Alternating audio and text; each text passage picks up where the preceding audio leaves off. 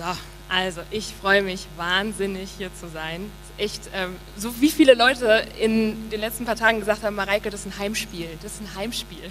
Es hat mich so gefreut, weil es stimmt, es ist echt Heimat in Nürnberg zu sein und ähm, ja hier mit euch Leben teilen zu dürfen. Und ich möchte Erlangen noch herzlich begrüßen, die auch mit dabei sind. Also Erlangen, Nürnberg, aber auch alle, die online noch mit zuschauen. Total cool, Hammer, dass ihr dabei seid.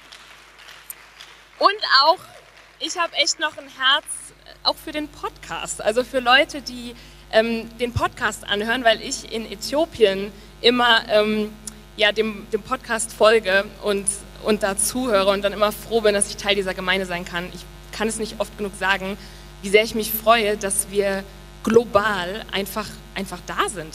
Also egal, ob ich mich da in Afrika am Äquator irgendwo aufhalte oder ob wir hier sind, wir können gemeinsam Leben teilen, sorry, teilen und wir können gemeinsam Gott anbeten und Gemeinde bauen und das finde ich einfach unglaublich cool. Ja, also wer das jetzt noch nicht gehört hat, Mareike heiße ich und ich darf seit einigen Jahren glücklich und erfüllt in globaler Mission unterwegs sein, in, in, in, in, der Entwicklungszusammenarbeit unterwegs sein, in Äthiopien, in Addis Abeba. Und jetzt darf ich seit einigen Wochen oder für einige Wochen äh, in Nürnberg in meiner Wahlheimat so verbringen. Und jetzt bin ich ja schon seit einigen Wochen wieder in Deutschland. Also ich bin jetzt seit vier Jahren in Äthiopien und jetzt kurz in Deutschland und mir sind einige witzige Unterschiede aufgefallen, dass man jetzt wirklich anfängt, langsam anders zu ticken, weil man eine andere Heimat jetzt äh, hinter sich stehen hat. Zum Beispiel habe ich gemerkt, ich komme jetzt fast zu allen Terminen, die ich habe, ungefähr 20 Minuten zu spät. Ähm, und, und also nicht, weil ich den Termin vergesse, sondern weil ich bei dem Termin davor mich so verquatsche und da so voll bei der Person dabei bin und dann verschiebt sich eben alles nach hinten. Also Zeitkonzept ist jetzt ein sehr flexibler Begriff für mich geworden. Auch merke ich, ich komme mit der Flora und der Fauna komplett durcheinander, was sich auf welchem Kontinent befindet. Also True Story, vor kurzem bin ich mit dem Fahrrad ähm, auf einer, also an einer Wiese entlang gefahren und habe so gedacht, oh, eine ganze Reihe von Erdmännchen, die da so stehen. So Timon kennt ihr von König Löwen, ne? Und dann, also True Story, und dann habe ich gemerkt, oh, das ist ein Zaun. Also lauter diese Zaunpfähle, die, die da stehen. Und ich habe wirklich gedacht, Erdmännchen. Ich dachte, nein, Mareike, falscher Kontinent. Ähm, wenn ich ein Springseil im Hof liegen sehe, denke ich, Schlange. Ähm, und wenn ähm, ich hier in Deutschland Gänseblümchen sehe, kriege ich einen emotionalen Meltdown. Oh, ein Gänseblümchen. Und die Leute, die gucken komisch und sagen, ist mit dir alles in Ordnung? Aber ja, in Äthiopien gibt es keine Gänseblümchen und ich freue mich dann. Also ich liebe es, ähm, jetzt gerade in Deutschland zu sein. Aber ich freue mich auch, bald wieder nach Äthiopien zu dürfen. Das ist so mein Ort der persönlichen Berufung den ich so sehr ins Herz geschlossen habe und den ich so lieben darf. Und das ist echt krass. Also ich weiß auch immer nicht, wo diese Liebe so, so herkommt, aber also es ist richtig intensiv. Und einer meiner äthiopischen Kollegen in unserem Trainingscenter sagt auch immer, dass ich Äthiopien mehr liebe als so mancher Äthiopier. Und da denke ich, krass, das kommt direkt vom Herrn. Ich freue mich da total. Und das Thema, dieses Thema Berufung verstehen und Berufung leben, das ist echt meine Leidenschaft geworden in den letzten Jahren. Vor allem, weil meiner Meinung nach die größte und die tiefste Erfüllung dann zu finden ist, wenn du dein Leben im Zentrum von Gottes Willen und im Zentrum von deiner Berufung lebst. Davon bin ich überzeugt. Und alles andere ist ja vielleicht ganz nett, aber dann auch irgendwie so ein bisschen am Ziel vorbei. Und deswegen möchte ich heute mit euch genau darüber sprechen, nämlich mit Fokus auf Gott deine Berufung leben. Das ist so der Titel der heutigen Message. Mit Fokus auf Gott deine Berufung leben. Denn ich denke, wir reden oft darüber, wie wichtig es ist, die Berufung zu finden. Das ist dann so ein wichtiger Tag in unserem Leben. Das heißt, ne, wenn du äh, geboren bist, ist das ein wichtiger Tag. Und dann ist es noch ein wichtiger Tag, wenn du rausfindest, wozu du geboren bist. Aber dann denke ich, krass, ja, aber dann danach, also danach kommen noch zehntausende weitere Tage, ähm, wo du diese Berufung ja eigentlich auch noch leben willst. Und das ist lang. Und das ist anstrengend und da gehört viel dazu. Und deswegen denke ich, ist das gut, wenn man sich damit beschäftigt. Und da möchte ich heute mal mit euch ganz nach vorne in die Bibel schauen äh, und einen der ersten Menschen anschauen, die von Gott eine Berufung bekommen haben oder eine bestimmte Aufgabe zugeteilt bekommen haben, nämlich Noah. Sagt mal alle, ah, Noah. Den kennen wir alle. Ich nehme an, die Geschichte ist jedem vertraut, dass die Welt bevölkert war mit Menschen, die absolut gottlos äh, unterwegs waren, böse unterwegs waren und Gott bereute, dass er die Menschen geschaffen hatte. Und er wollte sie alle vernichten und nochmal von vorne anfangen. Das resoniert mit mir in der Hinsicht, dass ich als Künstlerin oft, wenn man halt malt, irgendwie das Papier, oh, es klappt gar nicht, und dann will man das richtig dramatisch zerkn so zerknittern und weg und nochmal von vorne anfangen. Oder wenn du ein Dokument am Laptop aufgemacht hast und du denkst und hast geschrieben und denkst, das war von hinten bis vorne nichts, löschen, nochmal von vorne anfangen. Aber Gott entschied sich, Noah und seine Familie am Leben zu lassen, weil Noahs Lebensstil gottgefällig war. Und Gott befahl Noah, ein riesiges Schiff zu bauen, in dem die ganze Tierwelt Platz hatte, plus seiner Familie, weil er eine große Flut senden wollte, die alles dem Erdboden gleich machte. Und Noah machte das, er baute die Arche, lud alle Tiere ein und so wurden sie gerettet. Soweit kennen wir das, ne? Die Geschichte wurde den meisten von uns wahrscheinlich irgendwann mal erzählt. Es gibt Bücher, es gibt die Arche Noah von Playmobil, es gibt Hollywood-Filme, kennen wir. So, aber jetzt passt auf, da kommt jetzt was Interessantes. Genesis äh, Kapitel 6, die Verse 14 bis 18, lesen wir mal gemeinsam. Also Gott sprach, bau ein Schiff aus harzhaltigem Holz und dichte es innen und außen mit Teer ab. Bau anschließend Decks und Räume ein. Das Schiff soll 300 Ellen lang, 50 Ellen breit und 30 Ellen hoch sein. Das entspricht ungefähr 150 Meter mal 25 Meter mal 15 Meter. Lass unter dem Dach eine Öffnung, eine Elle breit frei. Das entspricht etwa 50 Zentimetern, die rund um das Schiff geht. Leg dann drei Decks im Schiff an, unten in der Mitte und oben, und setz an der Seite eine Tür ein. Sieh, ich werde die Erde mit einer Flut überschwemmen, um alles Lebendige auf ihr zu vernichten. Alles, was auf der Erde lebt, soll sterben. Doch mit dir schließe ich einen Bund und du sollst zusammen mit deiner Frau, deinen Söhnen und deren Frauen in das Schiff gehen. Stell dir vor, Gott gibt dir diesen Auftrag. Also gehst du zum nächsten Fußballplatz, steckst diese Maße ab, 150 Meter mal 25 Meter mal 15 Meter ungefähr, und fängst an zu bauen. Nachbarn kommen und lachen dich aus. Du sägst Holz, jahrzehntelang, und baust dieses Ding nach Maß, also die Tür, das Dach mit Teer und so weiter, das ganze Programm. Und vielleicht ging es Noah irgendwann so wie diesem sprichwörtlichen Mann, der seine Kellertreppe runterwärts lackiert und irgendwann merkt, er kommt jetzt nicht mehr hoch, weil eben die ganze Treppe lackiert ist und er sich da selber einlackiert hat. Vielleicht hat, vielleicht hat Noah irgendwann sich dieses Bauwerk angeschaut innegehalten und sich gefragt, wo sind eigentlich die ganzen Fenster? Keins da. Stell dir vor, du baust ein Schiff. Stellst dir bildlich vor, 150 Meter lang, 25 Meter breit, 15 Meter hoch und du hast keine Fenster. Was hat sich Gott dabei gedacht? Frag mal deinen Nachbarn, auch über die, über die ähm, Lücken hinweg, wie viele Fenster hat deine Arche? Wie viele Fenster hat deine Arche? Oder frag dich das selber mal. Mal, je, mal ehrlich, jeder von uns, der ein Schiff bauen müsste, um die größte Flut des Universums zu überleben, würde doch das ein oder andere Fenster in seine Arche reinbauen in dieses Schiff. Also ich würde es weise finden. Ich hätte gerne vorne, seitwärts, hinten, in alle Richtungen, hätte ich gerne einige Fenster, um zu wissen, wo ich hinfahre, was abgeht, ob Gefahr lauert. Ich muss mich orientieren. Außerdem will ich auch nicht so viel Holz sägen. Aber die Arche von Noah hatte einfach keine Fenster. Lediglich oben ein Dach mit einer Lichtöffnung oder einem Lichtschlitz direkt unterm Dach. 50 Zentimeter breit. Übersetzungen aus dem Urtext variieren da, ob das jetzt ein Lichtschlitz war oder ein Fenster quadratisch, Luftschlitz, man weiß es vom Design her nicht genau. Aber Tatsache ist, die einzige Verbindung nach draußen war oben am Dach. Eine Tür an der Seite, nur zum Einsteigen, zu, verriegeln, ahoi, gute Fahrt.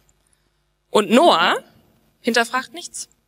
Der hört sich seine Berufung an, packt's an, zieht's durch. Und ich finde das mega krass. Und ich frage mich, wie viele Fenster hätte wohl meine Arche gehabt, wenn ich sie hätte bauen müssen? Welche Suggestions hätte ich da Gott vielleicht mitgegeben? So, Herr Gott, so glaube ich, wird es nix. Ich brauche auf jeden Fall vorne zur Orientierung ein Guckloch, sonst fahre ich den Kahn an die Wand. Also ich brauche da ein bisschen mehr ähm, Orientierung. Aber ich denke, dass man von der Art, wie Gott Noah in diese Berufung, in diese Aufgabe schickt, unglaublich viel lernen kann. Die einzige offene Verbindung nach draußen, die einzige Möglichkeit für Noah, sich zu orientieren, Licht zu sehen, vielleicht Orientierung an den Sternen oder an der Sonne, frische Luft zu kriegen, war oben.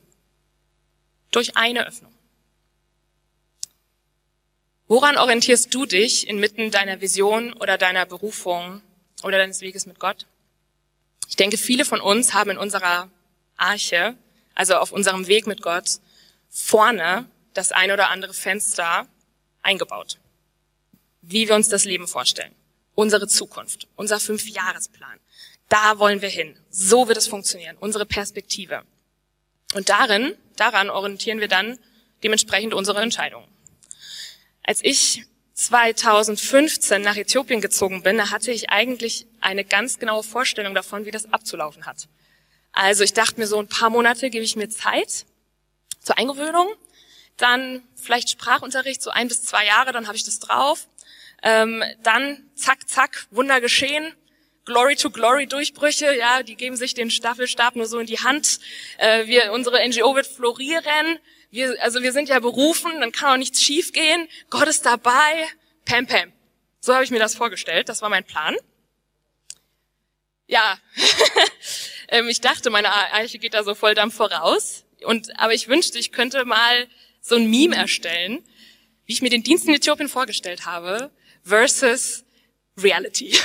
Reality Check. ist echt krass. Also es hätte nicht anders sein können. Aus drei Monaten Eingewöhnungszeit wurden zwei Jahre Hardcore Heimweh, Einsamkeit, harter Kulturschock und diese Erkenntnis, ich kann eigentlich gar nichts.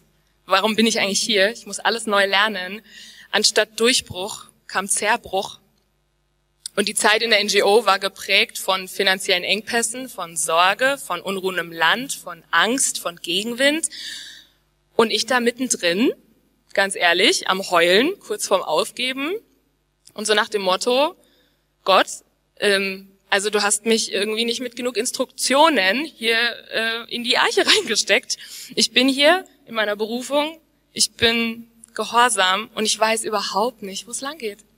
Du hast mir keine Orientierungshilfe gegeben. Kennst du das? Und Gott sagt, doch, habe ich. Oben ist eine Lichtöffnung. Das, was du an Orientierung brauchst, ist als allererstes die Verbindung zu mir. Und das ist mein erster und auch einziger Punkt. Heute ist es ganz easy. Die Orientierung, die du brauchst, ist die Verbindung zu Gott. Punkt. Und dann in dieser Ausrichtung auf Jesus bekam ich in all dem Zukunftschaos und in dieser Verwirrung die Gewissheit vom Heiligen Geist, Mareike, das stimmt schon alles so. Du bist am richtigen Ort. Halte dich an mich. Mehr brauchst du gerade gar nicht wissen. Mehr Perspektive brauchst du gerade gar nicht. In Jeremia 29, Vers 11 steht, denn ich weiß ja, was ich mit euch vorhabe, spricht Jahwe. Ich habe Frieden für euch im Sinn und kein Unheil. Ich werde euch Zukunft schenken und Hoffnung geben.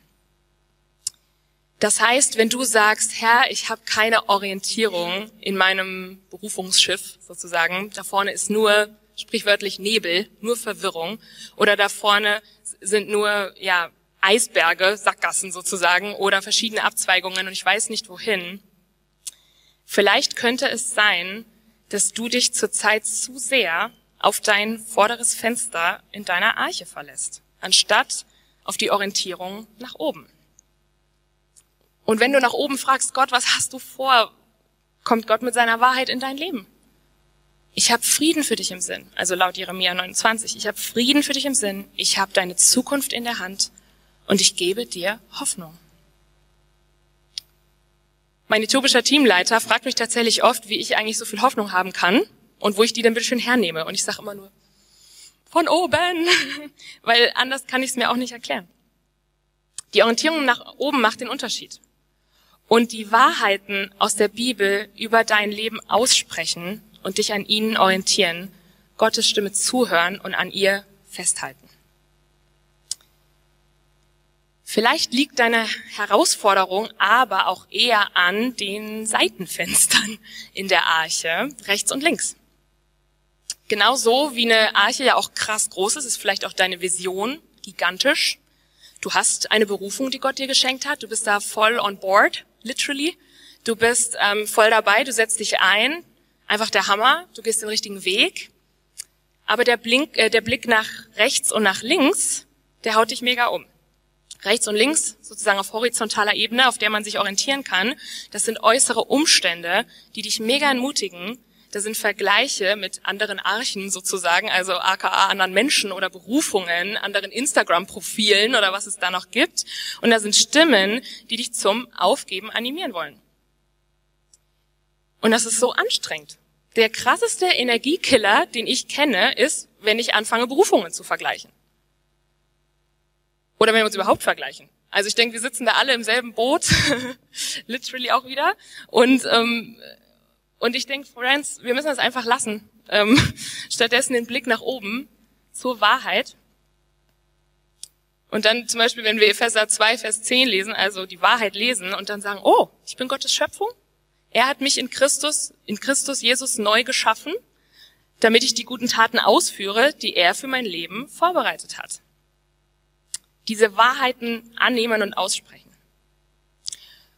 Und dann um uns rum die Stürme im Leben, die uns einfach umhauen, auch auf horizontaler Ebene. Und die sind ja Realität. Also wir, wir müssen ja auch nicht durchs Leben gehen und verleugnen, dass das harte Zeiten sind. Die sind hart. Die Sintflut, die war hart. Das ging richtig ab außerhalb der Arche. Ich meine, alle anderen sind umgekommen. Aber Noah sollte sich von vornherein von den Stürmen, die außerhalb der Arche waren, nicht beeinflussen lassen und nicht erschrecken lassen. Und falls du dich zurzeit von der ein oder anderen Welle in deinem Leben ganz schön einschüchtern lässt, befindest du dich historisch gesehen ja in guter Gesellschaft. Denn Petrus ging es ja genauso, als auf dem Wasser Jesus entgegengegangen ist. Ich fand das so cool, eben gerade als die Dani vorgekommen ist und genau diese Stelle ähm, erzählt hat. Ja, weil man einfach merkt, cool, der Heilige Geist ist einfach dabei, ähm, weil ich auch über, über Petrus reden wollte, wie er auf dem Wasser geht. Und ähm, obwohl es die Dani eben schon mal gelesen hat, lese es auch nochmal Matthäus 14. Als er sich aber umsah und die hohen Wellen erblickte, bekam er Angst und begann zu versinken. Herr, rette mich, schrie er. Sofort streckte Jesus ihm die Hand hin und hielt ihn fest. Du hast nicht viel Glauben, sagte Jesus. Warum hast du gezweifelt? Stürme werden kommen. Gegenwind wird kommen. Das kann ich dir auf den Kopf zusagen. Wenn du mutige Glaubensschritte gehst und du deine Berufung, Berufung gehorsam lebst, wird dir der Wind um die Ohren pfeifen, dass dir Hören und Sehen vergeht. Ja, Mareike, danke für die ermutigende Message. Aber ich meine es ernst, also es, es wird abgehen. Aber das Gute ist, dass wir ja gar nichts hören und sehen müssen. Musste Noah ja auch nicht. Wir müssen nur uns nur nach oben orientieren. Vor zwei Jahren standen wir kurz davor, unser Trainingszentrum in Äthiopien bei einem Gerichtsprozess zu verlieren. Und das war richtig, richtig hart. Wir als Team, wir wussten nicht mehr weiter. Also wir waren richtig am Ende unserer Weisheit. Ich habe auch hier nach Hause eigentlich nur noch geheult, habe angerufen, ich weiß nicht mehr, was ich mache. Also wirklich, ich, es ging mir richtig schlecht, weil ich auch gedacht habe, Gott, also ne, was, was ist da los? Der Sturm ist eigentlich zu krass, um den überhaupt noch auszuhalten. Und das war dann die Zeit, in der wir einem unserer Klassenräume aus Verzweiflung heraus in einen Gebetsraum umfunktioniert haben, obwohl wir eigentlich immer ein Platzproblem bei uns haben. Aber wir haben gesagt, wir brauchen jetzt einen Gebetsraum. Und wir sind echt auf die Knie gegangen. Ich habe zahllose Fotos, so irgendwie in jeder Jahreszeit oder in jedem Monat, zu jeder Tageszeit, immer waren irgendwelche Leute auf den Knien, ähm, haben gebetet, wir haben geweint, wir haben gefastet, ähm, wir hatten auch teilweise Besuch äh, von Leuten hier aus der Church dabei, die haben einfach das auch mitgekriegt. Die Leute waren echt, wir waren echt am Boden, wortwörtlich. Und wir, äh, ja, wir, wir waren, teilweise dachte ich, kaum noch am Arbeiten und am Beten. Aber das war echt krass, was dann passiert ist, weil Gott selbst, dass er auch im Psalm 50 zum Beispiel sagt, Vers 15, bist du in Not, so rufe mich zu Hilfe. Ich werde dir helfen und du wirst mich preisen. Während des Sturmes müssen wir die Connection nach oben beibehalten. Das ist das Wichtigste. Zuerst war ich, glaube ich, ein bisschen zu deutsch. Da meinte ich, oh Mann, Leute, wir müssen auch arbeiten. Wir können jetzt nicht nur beten. Aber eigentlich haben die Äthiopier da, mein äthiopisches Team hat da die Priorität genau richtig gesetzt. Wir müssen beten. Das ist jetzt, das ist jetzt die einzige Connection, die uns noch retten kann. Und Gott kam mit seiner Gegenwart und mit seinem Heiligen Geist auf uns. Er schenkt uns Frieden und er errettete im Grunde zuerst unsere Seelen, weil wir dann erstmal echt im Frieden so geerdet waren. Und dann hat er tatsächlich auch die Situation für uns noch ähm, auch äh, aus dem Weg geräumt. Also es war echt krass und wir haben das Center noch bis heute und sind größer denn je. Halleluja, wirklich, ist richtig krass. Und dann gibt's noch das hinterhältigste Fenster, würde ich sagen. Das ist das Heckfenster. Hinter uns, dieses blöde Heckfenster hinten in unserem Schiff, das uns von unserem Fokus ablenkt. Also so hinter dir, da erinnerst du dich an deine Vergangenheit, da erinnerst du dich an deine Fehler, da erinnerst du dich an das Bedauern, an die Enttäuschung, das gebrochene Herz, an alles, was in deinem Leben irgendwie schiefgegangen ist. Die Zickzacklinien, weil du irgendwie den Fokus nicht behalten hast, alles, was dir peinlich ist. Der Feind will uns doch ständig daran erinnern, woher wir kommen und an unsere Schuld erinnern, an unsere Scham erinnern. Und ja, deine Sünden sind dir vergeben und eigentlich weißt du das auch, bin ich mir sicher. Aber gerade neulich sagte eine Freundin zu mir mit Tränen in den Augen, ich weiß ja, mir ist vergeben, aber die Enttäuschung ist immer noch da. Und erst recht die Enttäuschung, dass ich Gott so enttäuscht habe. Und ich kann mir einfach nicht vorstellen, dass Gott mich immer noch lieben kann. Und dass das jetzt kraftvoll weitergeht. Bei dem Bockmist, den ich gebaut habe, sozusagen. Also da merke ich, gerade wir, die wir schon im Glauben stehen, wir haben da echt ein Problem mit dem Fenster. Das holt uns ein. In Micha 7, Verse 18 bis 19, das sind dann gute Nachrichten für dich. Wo ist ein Gott wie du, der die Sünden vergibt und die Missetaten seines Volkes verzeiht, der nicht für immer an seinen Zorn festhält, sondern der sich freut, wenn er barmherzig sein kann? Er wird sich wieder über uns erbarmen alle unsere Sünden zertreten und alle unsere Verfehlungen ins tiefe Meer werfen. Was für ein Hammerbild. Wir haben da vorhin auch äh, diesen Phrase auch im, im Song drin gehabt, dass es hieß, ähm, wir werfen unsere Ängste über Bord. Und das fand ich auch voll passend. Was für ein Hammerbild. Ins tiefste Meer geworfen. Ich weiß nicht, ob dir schon mal was ins Wasser gefallen ist. Ähm, aber jeder, der schon mal was im Meer verloren hat, weiß, es ist dann wirklich weg ich finde es eigentlich, ich finde diese Videos immer ganz lustig, wenn Leute aus Versehen ihr Handy irgendwie über die Reling fällt oder so. Ähm, ja, weil es ist, es ist wirklich weg. Und egal wie wertvoll es war oder ob die alte Frau den Diamanten über die, über die Reling schmeißt, ähm, was im Meer ist, ist weg. Und wir müssen uns über diesen Blick nach hinten keine Gedanken mehr machen. Jesus hat das Thema übernommen und er hat deine Schuld über Bord geworfen. Ich stelle mir das manchmal gerne bildlich vor, denn ich, wir haben das ja alle schon gehört, Gott hat unsere Schuld ähm, über, also äh, Jesus hat unsere Schuld weggenommen, aber es ist manchmal schwer zu glauben, deswegen stelle ich mir das gerne bildlich vor. Stellt euch vor, Jesus steht da hinten am Heck an der Reling, hat so einen großen Eimer mit all diesem Müll aus deinem Leben und er wirft ihn über Bord. Und ich, also ich kann mir da nur vorstellen, wie ich da noch stehe und sage, oh Jesus, ich habe so versagt und dann will ich das alles nochmal hochholen, wo ich, wo ich alle, wo ich, wo ich ihn enttäuscht habe und wo ich echt Bockmist gebaut habe. Und Jesus schaut nur so in den Eimer, sagt, also ich weiß gar nicht, was du hast. Der ist leer. Ich weiß jetzt nicht, wovon du da redest. Ich habe mal gelesen auf Englisch, if this is where you are, this is where we will start. Jesus sagt, wenn du jetzt hier stehst, das jetzt gerade deine Situation ist, dann ist das in Ordnung, dann gehen wir jetzt genau hier los. Und wir sind dann die, die sagen, aber ich bin noch nicht so weit, wie ich gerne wäre, ich wäre eigentlich schon gerne da. Und Jesus sagt, aber wenn wir hier stehen, dann gehen wir jetzt hier los. Jesus hat da kein Problem. Dieses Prinzip der Orientierung nach oben ist meiner Meinung nach die ultimative Survival-Strategie. Genau wie die Arche die Survival-Strategy für Noah und für seine Familie war. Außenrum ist buchstäblich alles abgesoffen alles ging im Bach runter, aber Gott ist treu und wird dich mitsamt deiner Vision am Leben erhalten. Ich kann dich nur dazu ermutigen, äußere Einflüsse zu minimieren. Also sozusagen deine Arche wetterfest zu machen. Und ich würde dich ermutigen, dir die Frage zu stellen, wo regnet es bei mir rein in meiner Arche? Welches Fenster müsste sozusagen zugenagelt werden bei mir? Denn gerade im letzten Jahr gab es bei mir zum Beispiel mehrere Momente, wo die direkte Verbindung zu Gott wirklich lebensnotwendig wurde. Und da war ich froh, dass die, dass die Fenster sozusagen automatisch zu waren.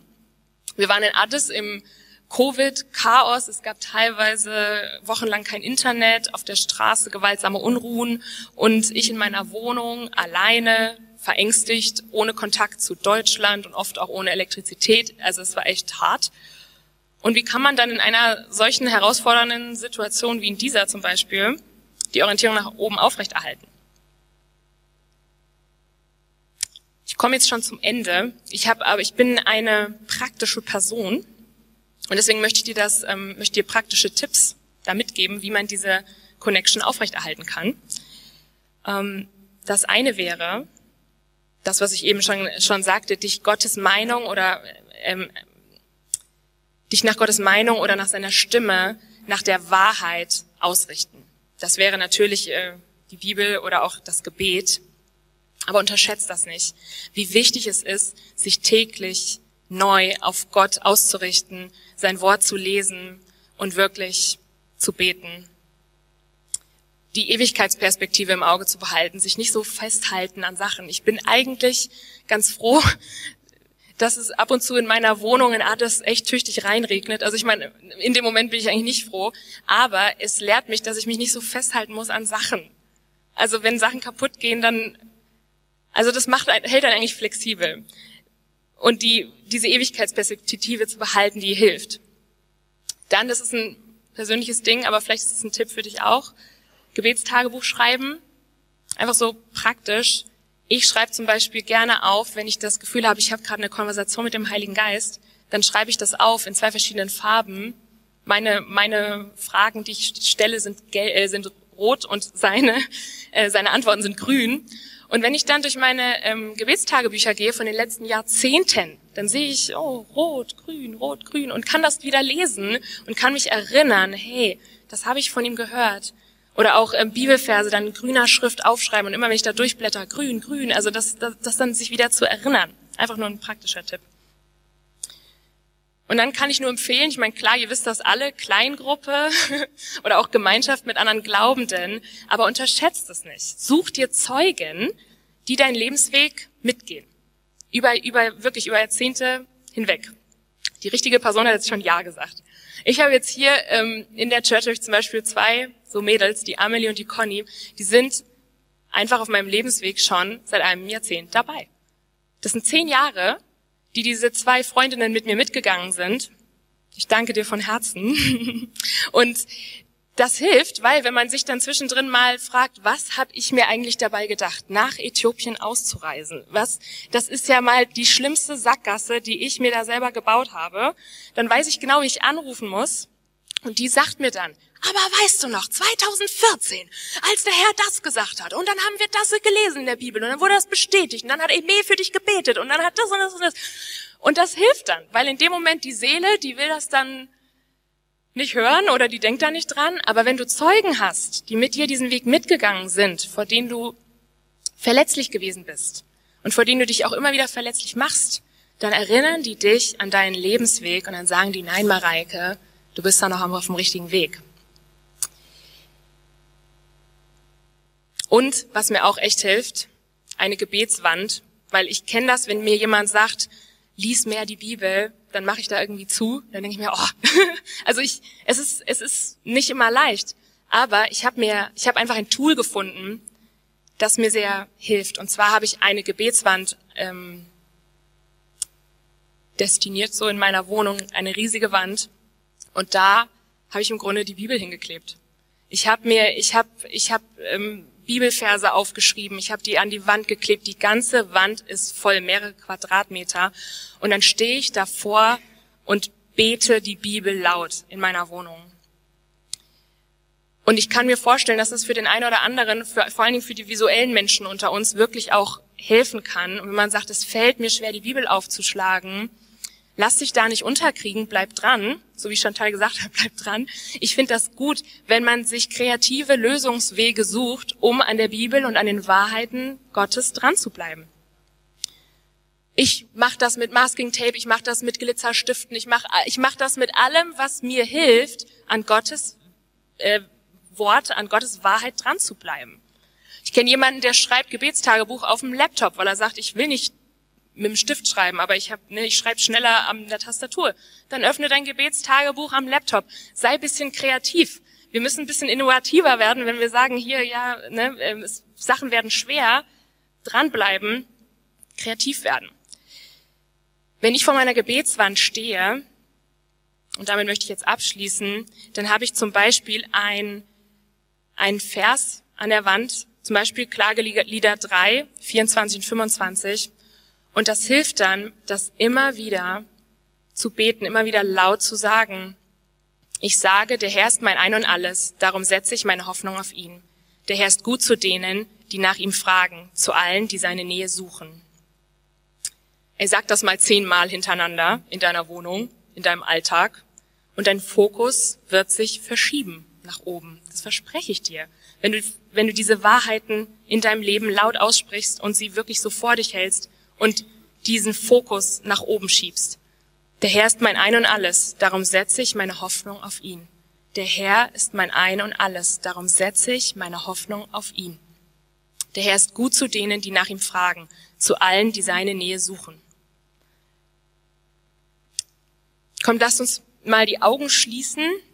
Ich möchte mit uns beten und dir auch diese Frage stellen, ähm, welche von den Fenstern in der Arche vielleicht bei dir wetterfest gemacht werden müssen.